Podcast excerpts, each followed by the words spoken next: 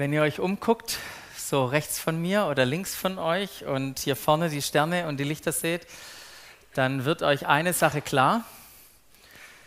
Nicht nur, dass die Zeit des Essens ansteht, sondern dass das Jahr auch zu Ende geht. Das Jahr neigt sich zum Ende. Und so ein Jahr ist für uns als Gemeinde auch immer was sehr Besonderes, weil wir in jedem Jahr etwas haben, was uns wichtig ist. Und es ist uns so wichtig, dass wir es in ein Jahresmotto packen und sagen, das wollen wir uns immer wieder sagen. Und das Jahresmotto für 2022, das wir uns gegeben haben, war Glauben erleben. Glauben erleben. Und dieses Glauben erleben, und das passt auch gut zu Weihnachten und zu einem Dreiklang, beziehungsweise zur Musik, weil es für uns ein Dreiklang ist, Glauben zu erleben. Ihr seht es hinter mir, Glauben zu erleben bedeutet, die gute Nachricht ganz persönlich tiefer zu verstehen. Das ist die erste Note. Dann kommt eine zweite Note dazu. Und die sagt, selbst ein leidenschaftlicher Nachfolger von Jesus sein und in dieser Nachfolge, in diesem neuen Leben zu reifen. Das war die zweite Note. Und dann kommt die dritte Note dazu und die heißt, andere auf dem Weg im Glauben zu begleiten. Und wenn ihr das so seht, ich hätte auch einen Kreis machen können, ich hätte ja auch Noten irgendwie, irgendwie, dass es zusammenhängt, weil alles gehört zusammen. Es bedingt sich, ähm, es begünstigt sich gegenseitig. Wenn wir anderen von unserem Glauben erzählen, dann sind wir ja selber herausgefordert und fragen uns, was glauben wir eigentlich? Was haben wir für eine Botschaft, die wir weitergeben? Und leben wir diese Botschaft auch selber? Also ihr seht, das hängt zusammen. Und diesen Dreiklang, den haben wir versucht, über das ganze Jahr hinweg zu hören. Zu hören unter uns. Wo erleben Menschen unter uns genau das? Und wir werden nachher noch die Chance haben, da ein bisschen mehr äh, drauf äh, zu gucken, äh, wie wir das erleben. Aber im Gehen, in dieses, durch dieses Jahr durch, ist uns eine Sache auch ganz klar und bewusst geworden. Das, was wir hier vorne als Dreiklang sehen, das ist nicht, was irgendwie isoliert oder ganz alleine du und Jesus stattfindet, sondern das findet in Gemeinschaft statt, das findet in einem Miteinander statt, das findet im Kontext von Beziehungen statt, Beziehungen mit anderen Menschen. Andere Menschen sind wichtig für deine, für meine Glaubensreise. Und ich hoffe, du hast es dieses Jahr erlebt. Ich habe mir selber in der Woche auch ein bisschen Zeit genommen, um zu, reflekt zu reflektieren, wer waren denn die vielen Menschen in meinem Leben dieses Jahr auf meiner Glaubensreise? Und ich habe dann so drüber nachgedacht, mit wem war ich alles unterwegs, mit wem habe ich Zeit verbracht, von wem habe ich gelernt, wo konnte ich was weitergeben und so weiter. Und ich habe gemerkt, wow, die passen alle, diese Menschen, so in fünf Kategorien von Menschengruppen hinein. Und ähm, ich glaube, wenn das auf mich zutrifft, dann vielleicht auch dich auch. Vielleicht gibt es auch diese Arten von Menschen bei dir. Und jede dieser Menschengruppen, und da will ich ganz kurz eintauchen am Anfang in, in dieses Denken, jede von diesen Menschengruppen, die macht etwas mit meinem Glauben. Die macht etwas mit meiner Leidenschaft, Jesus nachzufolgen. Die macht etwas, wie stark ich befähigt bin, dazu meinen Glauben mit anderen Menschen zu teilen. So, jetzt seid ihr gespannt, wie ich na, ich weiß es schon, aber hoffentlich gespannt, welche Gruppen von Menschen sind denn das? Und die erste Gruppe, und verzeiht mir, dass das Englisch ist, die erste Gruppe, die haben wir genannt oder nennen wir Very Resourceful People. Also Menschen, die so eine richtige Ressource in meinem Leben sind. Habe ich es richtig geschrieben? Ja, genau, jetzt äh, alles klar? Und die machen was mit. Das sind Väter und Mütter geistliche Väter und Mütter. Und was machen die in unserem Glauben? Sie entzünden unseren Glauben. Die entzünden, entfachen unsere, unsere Leidenschaft. Das sind Menschen, die mehr Wissen, die mehr Weisheit, mehr Erfahrung, mehr Tiefe im Glauben haben als du und ich. Und ähm, ich weiß nicht, ob du das erlebst, auch wenn du dich mit diesen Leuten triffst, zu einem Kaffee oder ein Gespräch und du gehst weg und denkst, wow, ich bin sowas inspiriert für Gott. Ich habe so, so viel mehr an Leidenschaft. Mein, mein, meine Erwartung an Gott und das Leben ist, ist so viel größer jetzt.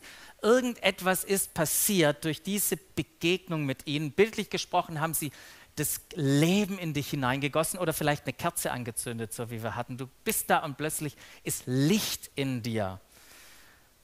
Das sind Menschen, die Spuren hinterlassen in deinem Leben und die Gott gebraucht, um durch sie, so sagt es Paulus mal, dass der Geist Gottes in unsere Herzen schreibt. Menschen schrei der Geist Gottes benutzt solche Menschen, um in dein Herz hineinzuschreiben. Und wir alle brauchen solche Menschen. Alle von uns. Ich auch, ganz dringend.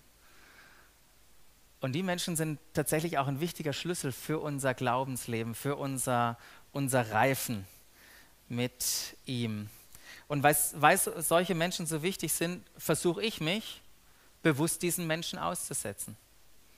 Manche, die solche Rollen in meinem Leben ausfüllen, die die kenne ich persönlich und versuche die persönlich zu treffen, bewusst Zeit mit ihnen zu verbringen. Andere, die kenne ich nicht persönlich aber den erlaube ich trotzdem in mein Leben hineinzusprechen, indem ich ein Buch von ihnen lese, indem ich ein Video angucke. Und da gibt es ein paar.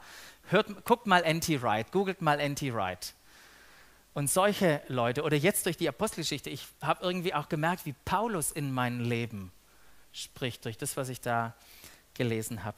Also das ist die erste Gruppe von Leuten, mit denen wir unterwegs sein dürfen. Es gibt noch eine zweite Gruppe von Leuten. Das sind die very important people die VIPs in unserem Leben, das sind die Freunde. Mit denen teilen wir unseren Glauben, teilen wir unsere Leidenschaft. Und Freunde sind wirklich entscheidend in unserem Leben. Sie schätzen, wer wir sind, sie feuern uns, an, äh, feuern uns an, aber sie erzählen uns auch die Wahrheit. Die Wahrheit dann, wenn wir es dringend brauchen. Gestern Abend vor der Worship Night äh, hatten wir da draußen noch Pizza und äh, die eine Pizza, das war vegetarisch, da war Brokkoli drauf. Und so Brokkoli und Rucola auf der Pizza sind immer kritisch. Weil nachdem du die gegessen hast, weißt du nicht, wie viel Brokkoli und Rucola in deinen Zähnen hängen bleibt. Deshalb habe ich das gestern vermieden. Ähm, aber so ist es bei Freunden. Wenn ich, ich hier Rucola-Pizza gegessen habe und Rucola in meinen Zähnen klebt und ich irgendjemand Fremden begegne oder nur so einen Bekannten, der sieht es, aber der sagt es mir nicht. In den jungen Jahren, als wir noch unreif waren, da haben wir dann nachher drüber gelacht. Hast du das gesehen? Wie der aussah mit seinem Rucola in den Zähnen. Aber ein guter Freund, der sagt es uns. Ein sehr guter Freund, der hilft uns sogar, mit den Rucola rauszumachen. Okay. Weiß nicht, ob ihr so Freunde, Freunde habt. Genau, Freunde und Bekannte in unserem Leben, die warnen uns, die sagen uns, wenn wir auf dem falschen Weg sind oder den falschen Weg eingeschlagen haben. Dann gibt es noch eine dritte Art von Menschen. Das sind die very teachable people. Also die Leute, die sich gern von uns ähm, lehren lassen, die von uns Dinge aufnehmen. Und äh, das sind Leute, die unsere Leidenschaft ergreifen. Und ich weiß nicht, ob du das dieses Jahr vielleicht erlebt hast, dass jemand mal auf dich zukam und dich gefragt hat, was denkst denn du darüber? Oder ich habe mal eine Frage in Bezug auf den Glauben oder Gott, kannst du mir helfen? Darf ich mich mit dir treffen? Habt ihr das erlebt vielleicht in diesem Jahr? Dann sind es Menschen, für die ihr eine Ressource seid. Menschen, die euch als Vater und Mutter sehen oder zumindest von euch wollen, dass ihr etwas in ihr Leben hineinlegt. Und es ist wichtig, das wahrzunehmen und dann auch zu überlegen, wie gehen wir mit diesen Menschen auch in unserem Leben um, ganz bewusst auch für sie Raum zu schaffen. Und es ist ja manchmal so herausfordernd. Jetzt möchte jemand, dass du ihn begleitest oder mit ihm unterwegs bist. Und ich möchte dir einfach sagen, Lass dich davon nicht einschüchtern, du brauchst keine Unsicherheit haben oder denken, du musst jetzt alles 100% richtig machen. Ich will dir einfach nur sagen, öffne dein Leben, teile, teile deinen Glauben, rede über dein Weltbild, das Christus zentriert ist, über deine Werte, Überzeugung, teile einfach das Leben mit ihm, so wie das Paulus auch mal gesagt hat. Sagt Paulus, was sagt er? Hey, folgt meinem Beispiel. Folgt mir nach. Wie ich, und das ist ein wichtiger Punkt, wie ich dem Beispiel Jesus Christus folge. Da sind wir eingeladen dazu. Genau, diese Menschen in unserem Leben. So, und da gibt es noch zwei andere Gruppen, das sind die very nice people. Das sind die netten Leute in unserem Leben. Die freuen sich über unseren Glauben oder dass wir so leidenschaftlich leben. Ähm, und die gibt es auch in, in meinem Leben, diese Menschen. Sie mögen, was ich mache, aber das, was ich mache, oder unser Miteinander, oder das, was in unserem Miteinander passiert, das, was ich versuche weiterzugeben, das kommt irgendwie nicht an. Die sind einfach nur nett, aber es findet keine Veränderung statt. Da reibt nichts aneinander ab, weder von mir an ihnen noch von ihnen an mir. Einfach nur nett. Und das ist auch okay. Ähm, dass es nette Leute gibt. Und dann gibt es die letzte Gruppe noch, das sind die very draining people. Das sind die Leute, die, die löschen oder dämpfen deinen Glauben und deine Leidenschaft. Ich weiß nicht, ob du schon mal so Begegnungen hattest, vielleicht ist, erlebe ich das nur in meiner Rolle als Pastor. Natürlich nicht hier, nur woanders. Nur woanders. Die gibt es ja hier nicht, die Leute. Aber äh, das Erleben, dass du nach einer Begegnung erstmal durchatmen musst, denkst du, pff, jetzt bin ich froh, dass das vorbei ist. Oder was war denn jetzt auch das? Und du hast irgendwie das Gefühl, da ist, da ist eine Lehre entstanden oder da ist irgendwie Glauben und, und Leidenschaft weg. Genau, und Gott sei Dank gibt es sie ja nicht hier, habe ich schon gesagt, sondern nur woanders. Ähm, ja, brauchen wir nicht weiter reden, oder? Ähm, das Wichtige ist, wenn wir da drauf gucken, auf diese unterschiedlichen äh, Gruppen, dass die alle, alle in unserem Leben sind. Und wenn wir so reflektieren, jetzt auch zurück auf unsere Reise, auf unsere Glaubensreise dann Weg in diesem Dreiklang, dann immer wieder zu fragen, okay, wer waren denn diese Menschen bisher in diesem Jahr? Wer waren diese Menschen bisher in unserem Jahr? Und vielleicht ähm, möchtest du dir Zeit nehmen, mal drüber nachzudenken, jetzt an die Zeit, die vor dir liegt. Mal anzuhalten, an die nächsten Wochen, vielleicht ans nächste Jahr zu denken und zu überlegen, wer soll denn eine Person sein, die in mein Leben hineinsprechen soll, wo ich abfärben möchte. Mit welchen Leuten möchte ich bewusst zusammen sein, meinen Glauben teilen? in wen möchte ich wieder ganz gezielt auch investieren. Mach dir da mal Gedanken.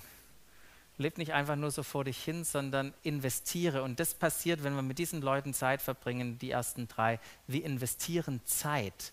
Und immer da, wo wir investieren, da entsteht eine Frucht, da entsteht was draus. So, und jetzt drüber in das Leben von Jesus und in die Apostelgeschichte, weil wenn wir Jesus angucken, da hat er genau das Gleiche gemacht. Der hat zu den Massen gepredigt, aber hat sich ein paar wenige genommen und sich in sie investiert. Und das, was wir bei Jesus sehen, das sehen wir auch bei Paulus. Als wir jetzt durch die Reise, durch die Apostelgeschichte durchgegangen sind, haben wir das gesehen, wie Paulus in die Synagogen gegangen ist und das Wort Gottes verkündet hat. Und wisst ihr, was da waren? Da waren ganz viele nette Leute. Und manchmal waren auch so richtig viele draining people. Die wollten das Leben aus ihm rausziehen, den Glauben dämpfen, die wollten ihn sogar umbringen. Und dann gab es aber vereinzelt diese Menschen, die offen waren, die hungrig waren. Und genau an diesen Menschen hat er angesetzt und gesagt, ich nehme euch, ich äh, nehme euch als Gruppe zusammen und jetzt bin ich als Vater mit euch unterwegs, spreche in euer Leben hinein. Und weil das Paulus überall gemacht hat, sind überall an den unterschiedlichen Orten, wo er war, Gemeinden entstanden. Auch auf seiner dritten Missionsreise war er dreimal länger unterwegs. Dritte Missionsreise kam er in die Stadt Ephesus. Und in Ephesus, da hat er zwölf Männer entdeckt, die irgendwie an Jesus glaubten, aber die null Ahnung hatten von Taufe, kannten das nur von Johannes. Und was, Heiliger Geist, was ist denn das? Kein Problem für Paulus. Paulus hat ihnen nicht nur geholfen, es zu verstehen, sondern hat sie mitgenommen, damit sie es erleben können.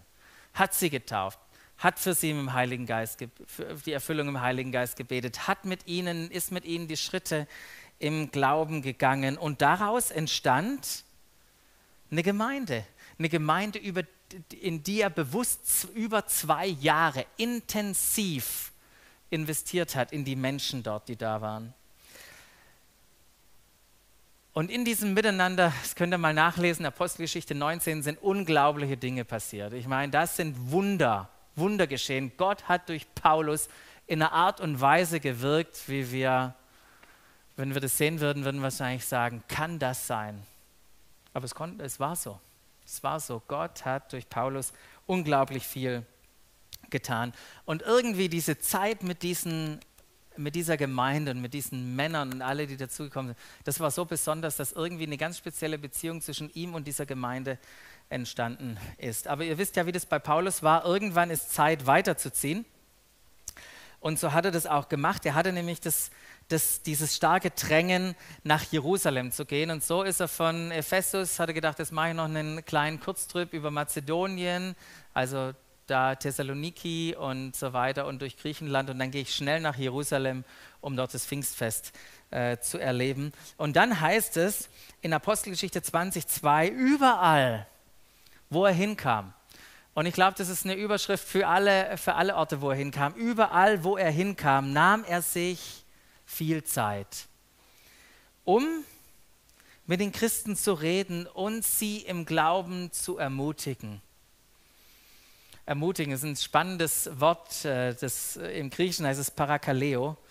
Ähm, und es bedeutet, Menschen Mut zuzusprechen, sie aufzurichten und sie zu trösten, ihnen eine Hilfe zu sein und ihnen an der Seite zu stehen, eine Wirkung in ihrem Leben erzeugen zu wollen. Und wir wissen, das ähnliche Wort oder der gleiche Wortstamm ist ja auch für den Heiligen Geist. Jemand, der uns beisteht, der mit uns ist, der uns ermutigt und, ähm, und inspiriert. Und das war Paulus überall. Überall war Ermutigung scheinbar notwendig und dringend gefragt. Und wisst ihr was, daran hat sich nichts geändert, oder? Genauso wie damals die Menschen vor fast 2000 Jahren brauchen wir doch auch noch Ermutigung. Braucht es auch jemand, der uns Wort Gottes zuspricht. Doch während er da auch wieder war, drei Monate bei den Korinthern, da heißt es, dass der Geist Gottes ihn drängte, jetzt schnell aufzubrechen und nach Jerusalem zu gehen. Und um nicht unnötig Zeit auf der Rückreise zu verlieren, hat Paulus einfach Entscheidungen getroffen in Bezug auf seine Reise, auf seine Reiseroute. Und die hatte zur Konsequenz, dass er nicht mehr nach Ephesus kommen konnte. Er war so schnell unterwegs. Doch aufgrund dieser speziellen Beziehung, die er und diese Gemeinde in Ephesus hatte, ließ er sich eine Sache nicht nehmen. Und die war, eine Botschaft zu schicken an die Ältesten in Ephesus und zu sagen, kommt mal nach Milet und ich möchte euch da treffen. Kommt bitte her. Ich bin auf der Durchreise, ich komme nicht mehr bei euch vorbei. Ich möchte mich mit euch treffen. Und was machst du, wenn jemand anruft und sagt, hey, ich würde mich gern mit dir treffen, der so wahnsinnig viel in dein Leben reingelegt hat?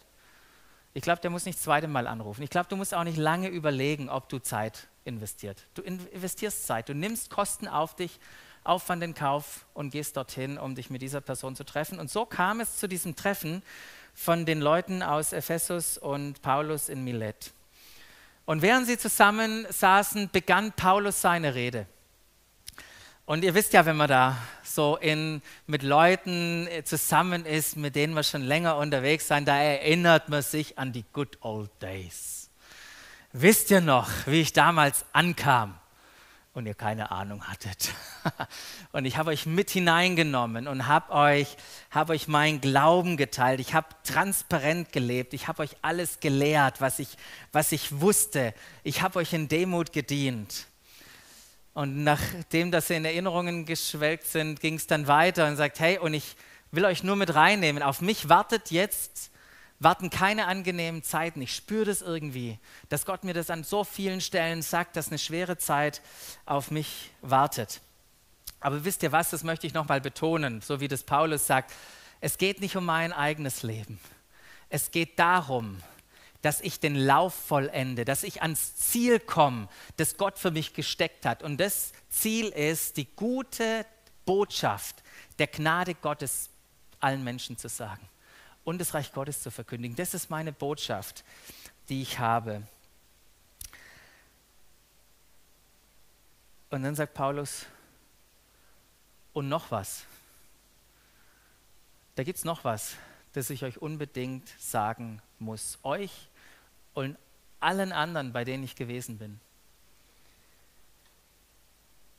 Und das, was er sagen musste, war, ich weiß.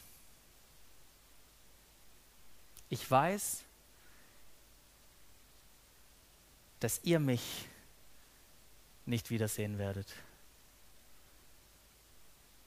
Das Treffen, das wir jetzt gerade haben, ist die letzte persönliche Zeit miteinander. Und als ich das so las, dachte ich, wow, was für ein Moment. Was für ein Moment. Denke mal an die Person, die Glauben in dich hineingelegt hat. Wo du sagst, wow, die hat mir geholfen, die gute Nachricht tiefer zu verstehen. Das war die Person, die mich zu einem leidenschaftlichen Nachfolger gemacht hat. Die, das war die Person, die mir geholfen hat, Glauben anderen weiterzugeben. Und diese Person ist da mit dir und sie sagt zu dir, und übrigens, ist die letzte Begegnung, die wir haben.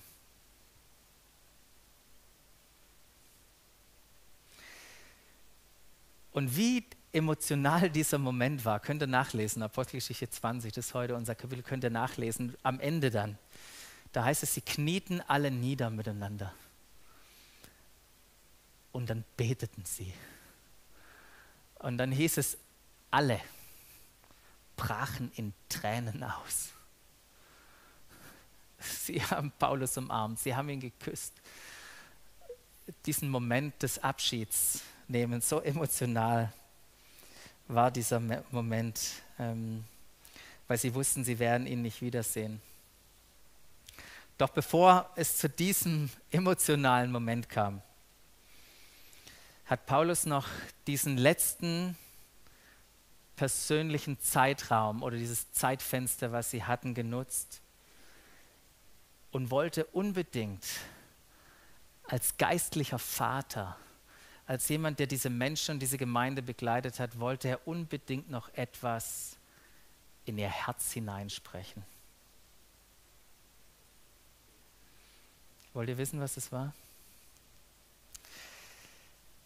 Was Paulus in ihr Herz hineinsprechen, unbedingt hineinsprechen wollte, Vers 28, da heißt es, gebt Acht auf euch selbst. Gebt Acht auf euch selbst und weil sie Verantwortliche waren auf die ganze Herde, die Gemeinde Gottes, zu deren Leitern euch der Heilige Geist eingesetzt hat. Sorgt für sie als gute Hirten. Gott hat sie durch, sein, durch das Blut seines eigenen Sohnes erworben. Gebt Acht auf euch selbst. Das ist die Grundlage das ist die Sache, die nicht verhandelbar war für Paulus. Wenn er eine Sache weitergeben wollte am Ende, da war es, gebt Acht auf euch selbst. Und ich finde es so gut zu hören, weil er nicht irgendwie sagte, jetzt macht er mal das und das. Das ist noch der Auftrag. Sondern er, fängt, er bringt den Fokus zurück auf sie und sagt, habt Acht auf euch selbst. Ich habe eine gute Nachricht der Gnade Gottes in euch hineingelegt. Ich habe euch die Botschaft des Reich Gottes verkündet. Die ist in eurem Herzen. Und darauf sollt ihr achten. Habt eure Aufmerksamkeit darauf, damit sie nicht, damit sie nicht geraubt werden kann oder verwässert werden kann, weil das war genau der Grund auch, warum er es gesagt hat, weil wenn wir einen Vers weiterlesen, dann heißt es, ich weiß es. Ich weiß, dass wenn ich mich jetzt verabschiede, dass nach meinem Abschied reißende Wölfe bei euch eindringen und erbarmungslos unter der Herde wüten werden. Was für ein crazy Bild, oder? Ich meine, da werden Wölfe eindringen, die reißende Wölfe, die erbarmungslos unter der Herde wüten. Und das ist nicht nur von außen. Von außen wird Druck kommen. Von außen werden Leute kommen mit interessanten Meinungen, sondern selbst auch von innen, sogar aus euren eigenen Reihen heißt es, da werden Männer auftreten, die die Wahrheit verdrehen. Die Wahrheit, die ich in euer Herz gelegt habe, da werden Leute aufstehen und sagen, ist es tatsächlich so? Wollen die Wahrheit verdrehen? Um die Jünger des Herrn irre zu führen und auf ihre Seite zu ziehen. Und deshalb sagt Paulus, seid also wachsam. Seid wachsam und denkt daran, dass ich drei Jahre lang, das habe ich gemacht, Leute, drei Jahre lang, Tag und Nacht, unermüdlich, auch manchmal unter Tränen, habe ich die gute Nachricht, den richtigen Weg habe ich in euer Leben hineingelegt. Haltet fest an dieser Gnade, gründet euren Glauben auf das, was Jesus am Kreuz und in der Auferstehung vollbracht hat. Und dann schließt Paulus seine Rede ab und ich finde es so der Hammer, weil jetzt so eine erstaunliche Aussage kommt. Nachdem Paulus wusste, letzte Zeit mit ihnen, ich verabschiede mich, das ist das Letzte, was ich sagen kann. Und dann sagt er aber nicht nur meine Worte sind entscheidend hier, sondern jetzt mache ich was. Ich vertraue euch. Nun vertraue ich euch Gott und der Botschaft von seiner Gnade an. Ist nicht der Hammer, diese Aussage? Nun vertraue ich euch Gott und der Botschaft von seiner Gnade an. Diese Botschaft nämlich hat die Macht, euch im Glauben zu festigen und das Erbe zu geben mit allen anderen, die zu Gottes heiligen Volk gehören. Es geht nicht um mich als Paulus.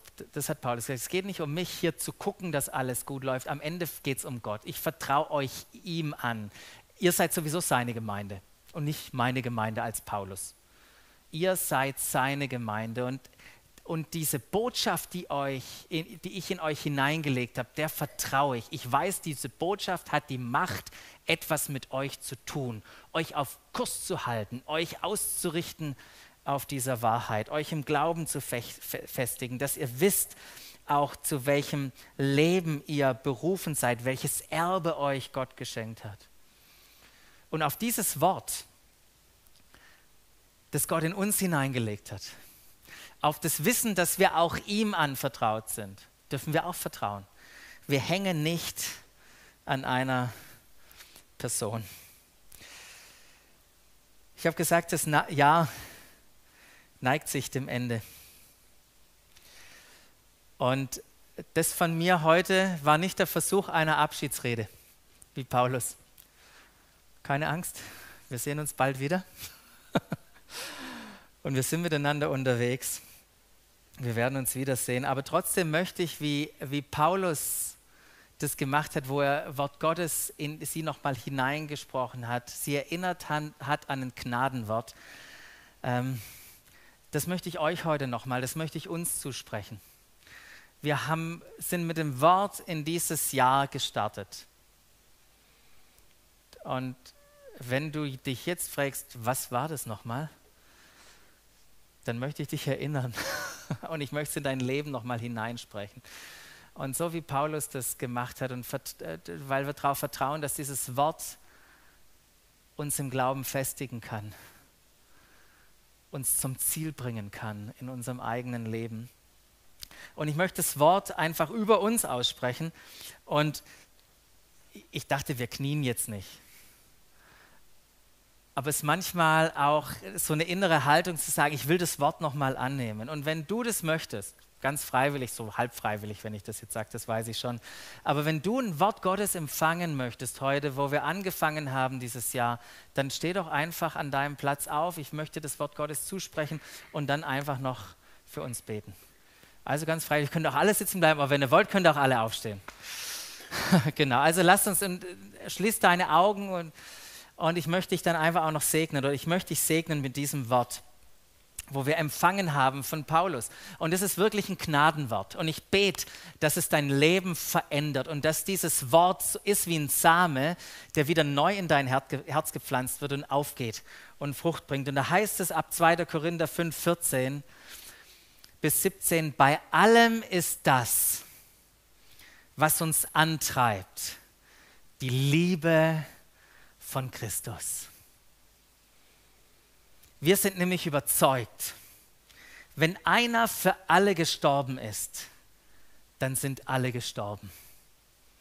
Und er ist deshalb für uns alle gestorben, damit die, damit wir, die leben, nicht mehr länger für sich selbst leben, sondern für dich, für den, der für uns gestorben und zu neuem Leben erweckt worden ist. Und daher beurteilen wir jetzt niemanden mehr nach rein menschlichen Maßstäben.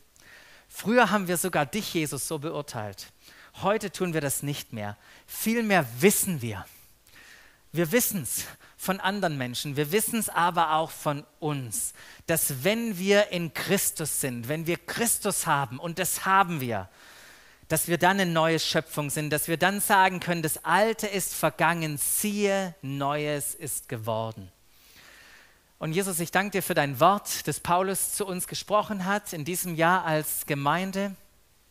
Und wir beten, dass dieses Wort der Gnadenbotschaft, nicht wo wir irgendwas leisten müssen, sondern wo wir uns daran erinnern dürfen, dass Jesus, du alles vollbracht hast, dass dieses Wort der Gnade ganz tief in uns Wirkung entfaltet. Danke, dass es eine Wahrheit ist, an der wir uns ausrichten dürfen, dass daraus Frucht in unserem Leben entstehen darf, ganz persönlich, aber dass wir nach wie vor auch Menschen anders sehen, Menschen um uns herum, dass wir sie nicht sehen, wie kaputt sie sind, sondern dass wir sehen, was du schon wunderschönes für sie vorbereitet hast, wo sie Ja sagen dürfen. Wir beten, dass Menschen durch uns zum Glauben kommen, zur Erkenntnis der Wahrheit kommen, in eine Beziehung mit dir hineinkommen.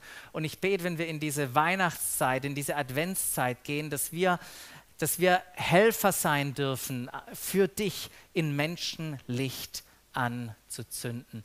Und danke, Herr, dass du mit uns unterwegs bist und danke, dass dein Wort gilt, dass du derjenige bist, der das Werk angefangen hat in uns und wir uns sicher sein dürfen.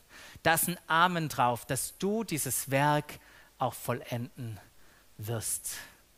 Und dafür danken wir dir, Jesus. Und wir empfangen dieses Wort und sagen gemeinsam, Amen. Amen.